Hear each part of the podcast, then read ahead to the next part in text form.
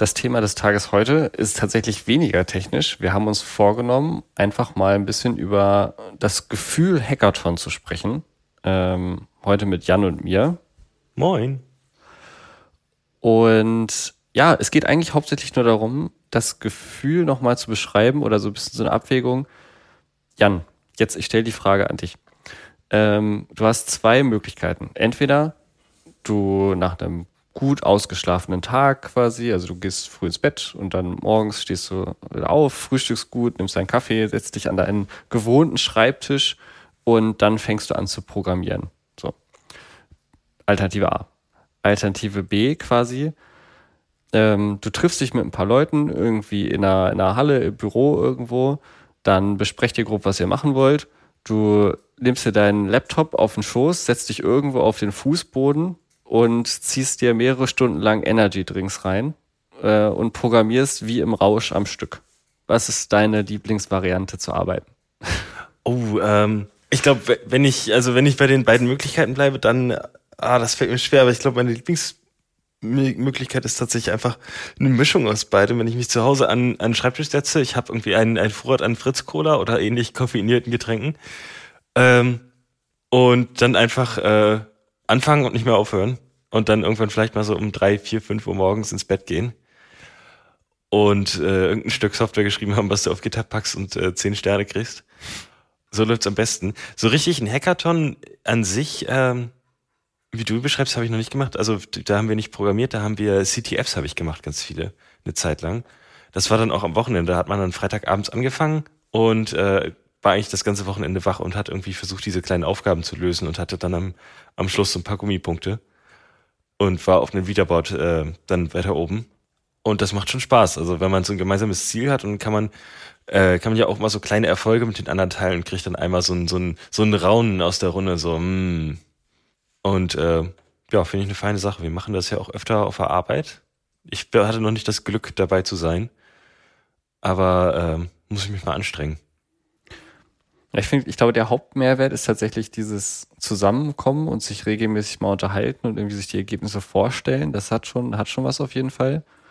Nur das sich in die Nacht reinziehen, ich glaube, dafür muss man auch der Typ sein, dass man so nachtaktiv wird und dann halt wirklich auf viel Koffein äh, noch vernünftig arbeiten kann. Bei mir ist es immer, meine Ideen gehen dann immer ein bisschen aus. Also ich kann tatsächlich tagsüber, ich finde das ganz cool, sich mehrere Tage auch am Stück äh, auf ein Thema mhm. zu konzentrieren. Das gibt dann so einen Fokus, dass man halt sagt, okay, man wird nicht abgelenkt, man kann sich in manche Themen auch erst richtig reindenken, wenn man eben das mal ein paar Tage am Stück macht. Oder halt auch mehrere, also mehrere Stunden vor allen Dingen am Stück und nicht immer rausgerissen wird. Aber so noch nachts durch, da ist gefühlt, ah, es kommt drauf an, nicht immer was Gutes bei rumgekommen. Also manchmal nimmt er die, weil es ist ja am Ende auch eine technische Aufgabe, so eine Konzentrationssache. Also man programmiert ja nicht einfach, also kommt drauf an, man kann auch mindless ein bisschen vor sich hin programmieren manchmal, aber an sich musst du dich ja schon, du musst ja schon da sein, so nicht nachts um fünf also 20 Kaffee ist. Ich habe da vielleicht einen anekdotischen, äh, anekdotischen Gegenbeweis, aber ich habe mal an einem, einem Kernel-Treiber gearbeitet für Windows und ähm, der hat mein System immer abstürzen lassen. Da habe ich immer einen Bluescreen gekriegt. Und war dann etwas verzweifelt, habe das Projekt erstmal zur Seite gelegt.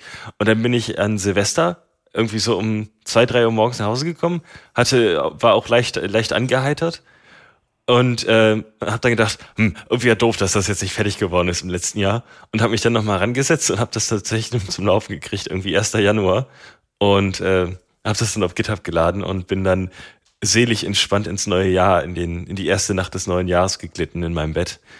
Also ich glaube, ich krieg sowas hin. Ich glaube, da, da gibt's irgendwas doch hier Bäumer Peak, weißt du, wenn du den, den richtigen Blutalkohol hast fürs Programmieren. Und ähm, ich glaube, das funktioniert bei mir so ein bisschen, das mit der Kreativität auf jeden Fall, dass die irgendwann raus ist. Ich glaube, du musst dir vorher einfach, ähm, einfach Aufgabenpakete machen, die du dann einfach stumpf abarbeiten kannst, wo du nicht mehr so viel nachdenken musst und dann geht das alles. Und dann, dann hast du vielleicht alle, alle paar Minuten hast du mal so ein, so ein, alle, ja, eher alle halbe Stunde mal so einen coolen Programmiertrick, der dir dann auffällt und wo du, dich dann, wo du dir wieder ein bisschen neue Motivation ziehen kannst. Und sonst, ähm, ja, programmieren bis zum Umfallen.